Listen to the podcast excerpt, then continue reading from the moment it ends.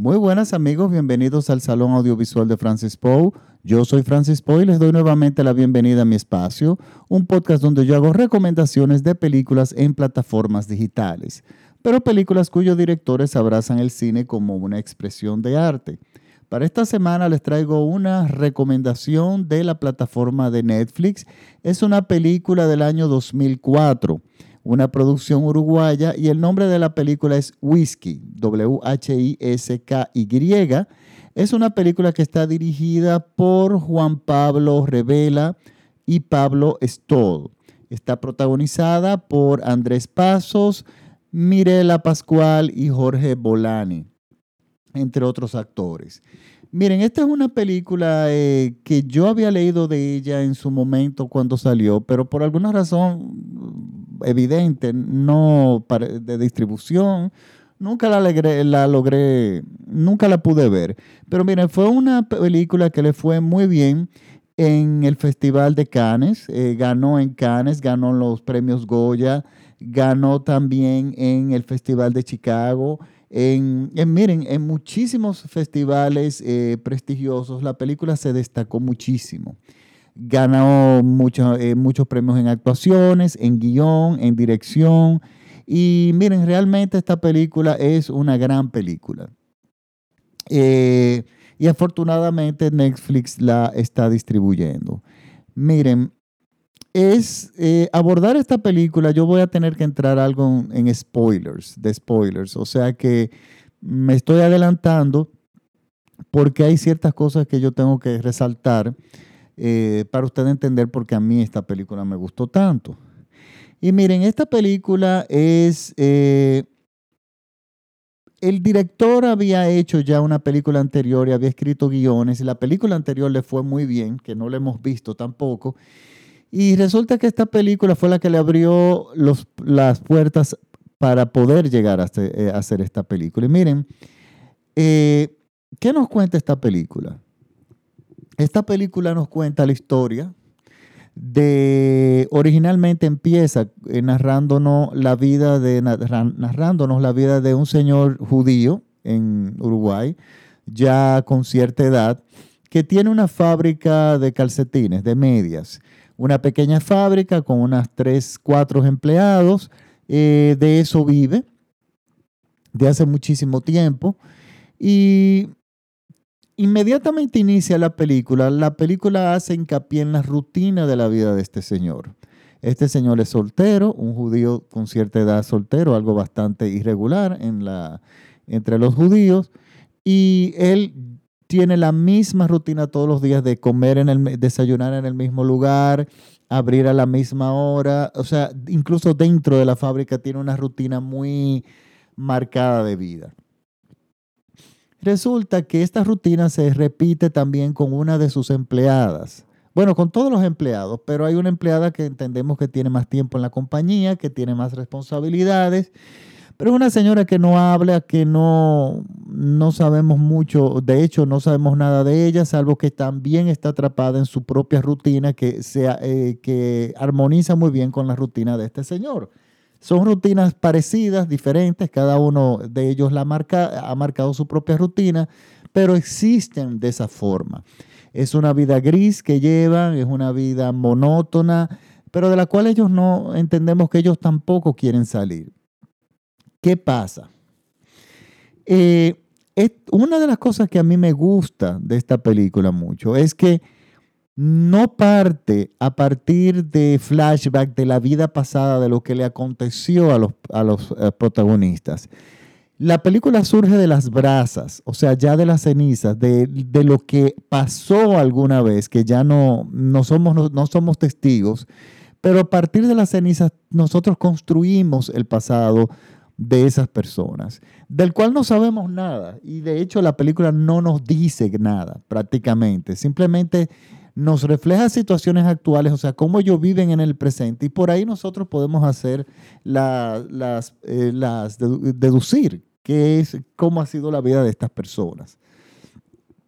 Y eso es interesantísimo porque nos está narrando un presente, en el presente, el peso del pasado de estos protagonistas. Y si bien hay un protagonista extra, que no, es que no físicamente no está presente, es una figura eh, trascendental en el argumento, en, lo que continúa la película, o sea, en el transcurso de la película.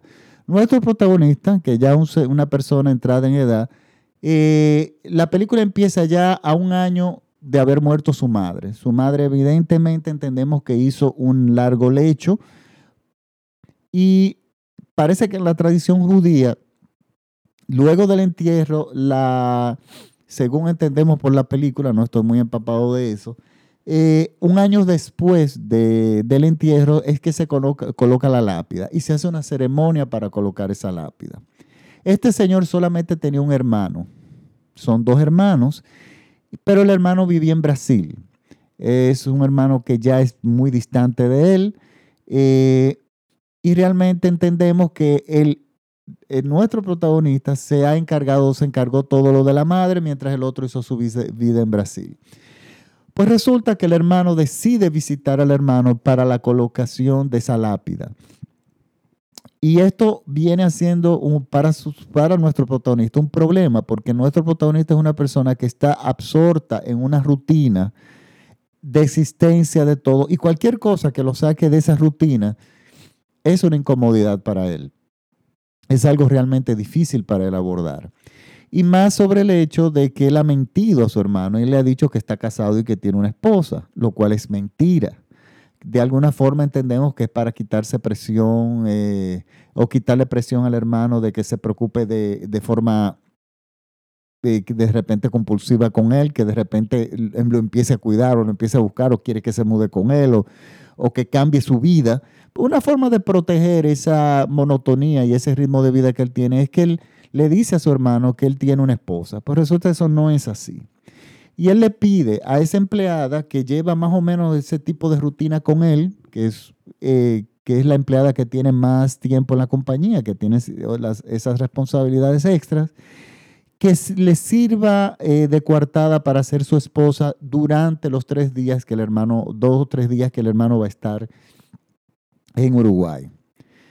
Pues ella acepta y entendemos que de la forma que ella acepta rápidamente es que ya ella parece que si de repente físicamente ella no, no le ha servido a él como esposa, o sea, como el papel de esposa, sí ya de repente con las llamadas, con los teléfonos, ya esto, esta posición para ella, o sea, esto, esta solicitud para ella no es extraño. Ella lo acepta como una parte, hasta cierto punto entendemos que es como una parte de las responsabilidades de ella en la compañía. Y ella se presta a hacer el papel de esposa, que le va muy bien porque es una mujer muy fría, es una mujer no muy comunicativa. Eh, y bueno, y rápidamente entran, ella se adapta a, esa situación sin mayores problemas. Eh, para ellos eso fue muy sencillo. Pues resulta que el hermano llega, el hermano llega y este señor es contrario a su hermano, una persona muy comunicativa y tiene una fábrica de calcetines en Brasil, pero mucho más exitosa, él es un exportador, ella es una persona que, se, está eh, muy al día entre las corrientes modernas de la, moda, diseña para, para esos mercados y es muy exitoso. Pero este hermano se desapareció del cuidado de la madre. Él le, le, le dejó todo el cuidado al hermano, a nuestro protagonista, el cual aceptó sin mayores, tipo, sin mayores problemas. Pero ¿qué pasa? Eh, una de las cosas que a mí me gusta de esta película es que cuando ella, la asistente que va a hacer el papel de su esposa, visita su apartamento, o sea, va al apartamento de nuestro protagonista porque se tiene que mudar con él, notamos que lo único que falta ahí es la madre, pero no pasa, los protagonistas no pueden dar un solo paso en la casa, no pueden moverse dentro del apartamento sin encontrar eh, bloqueos que tienen que ver con esa madre, o sea, una silla de rueda en el medio, en, eh, un tanque de oxígeno en un pasillo, y todo esto pesa mucho de mover, y todo esto es muy complicado de, mover. Encontramos una casa bastante abandonada, eh, muy antigua, y bueno, y esta mujer dice, bueno, si yo voy a pasar dos tres días aquí, yo voy a arreglar esto. Y ella se encarga de limpiar, de organizar y de darle un tono diferente y de alguna forma ella empieza a mudar todos estos artefactos que representan a la madre del medio, porque a todo esto el hermano se iba a quedar con ellos en el apartamento. Y bueno, este, lo interesante de esta película es cómo este hermano llega y viene a romper la monotonía de, incluso de la, no solamente de nuestra protagonista, sino de la vida de nuestra asistente. Y ahí pasa algo interesantísimo en la película. La tensión protagónica poco a poco se desplaza de nuestro protagonista, o sea, del dueño de la fábrica, a la asistente. Y aquí es donde se torna sumamente interesante la película. Es una película, señores, eh, llena de detalles cinematográficos exquisitos. Los planos y las observaciones, los detalles son de extrema importancia.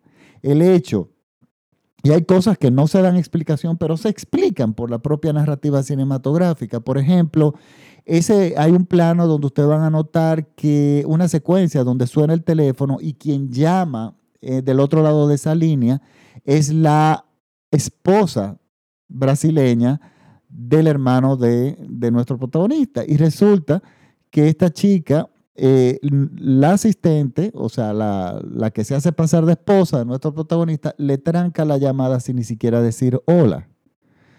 Eso no se explica argumentalmente o, no se explica en como llamada tele, como eh, verbalmente, pero eso pasa. Y también como ella no habla mucho, lo que ella observa, lo que ella ve, lo que ella hace es de extrema importancia para nosotros entender que en este triángulo está pasando algo. Y la cosa se vuelve mucho más interesante cuando ellos deciden irse de vacaciones a un, a un hotel cuando el hermano, estos hermanos estaban pequeños, iban mucho y, eran muy felices en esa época. Y, era, y es el hermano de, de Brasil tratando de recuperar esa, ese, ese familiar que de alguna forma por la madre, por el cuidado de la madre, por sabrá Dios qué razones, él se ha alejado y es tratando de recuperarlo, pero ya el hermano se ha ido muy lejos en su, en su soledad y, y la situación se torna muy difícil y algo que ayuda muchísimo es que ellos llegan a este, este hotel que supuestamente es para vacacionar en temporada baja, o sea, fuera de temporada, donde, cuando hacía un frío terrible y, donde, y cuando no había nadie. Entonces ellos están en estos hoteles, en estos centros de diversión prácticamente solos con la situación que cada uno habita. Y aquí la película se, va, se sigue desarrollando. Miren, es, cine, es cine puro, es una película que fue muy premiada su guion porque el guion es perfecto, pero una de las cosas maravillosas que tiene esta película es el casting. Señores, si el casting hubiese sido equivocado y los actores no hubiesen entendido bien el papel que cada uno representaba, es muy probable que la película hubiese salido mala. Y es aquí eh, de esos casos donde la película depende, la narrativa depende de la correcta, eh, del correcto entendimiento de los actores con lo que se trata de comunicar. Mirela Pascual da una, actuación espectacular. O sea, ese es un personaje clave en, esta actriz en, la película. Y también están Andrés Pasos y Jorge Bolani, que todos tienen actuaciones extraordinarias. Pero el eje principal es ella. Y, y miren, es una tristeza porque estuve leyendo aquí que uno de los protagonistas este, ya eh, murió ya poco tiempo después eh, eh, de haberse, bueno, uno, un tiempito después de haber hecho la película. es el actor, si no me, si no me equivoco, Andrés Pasos. pero, y otra cosa muy triste es que estuve leyendo que uno de los directores murió eh, se suicidó.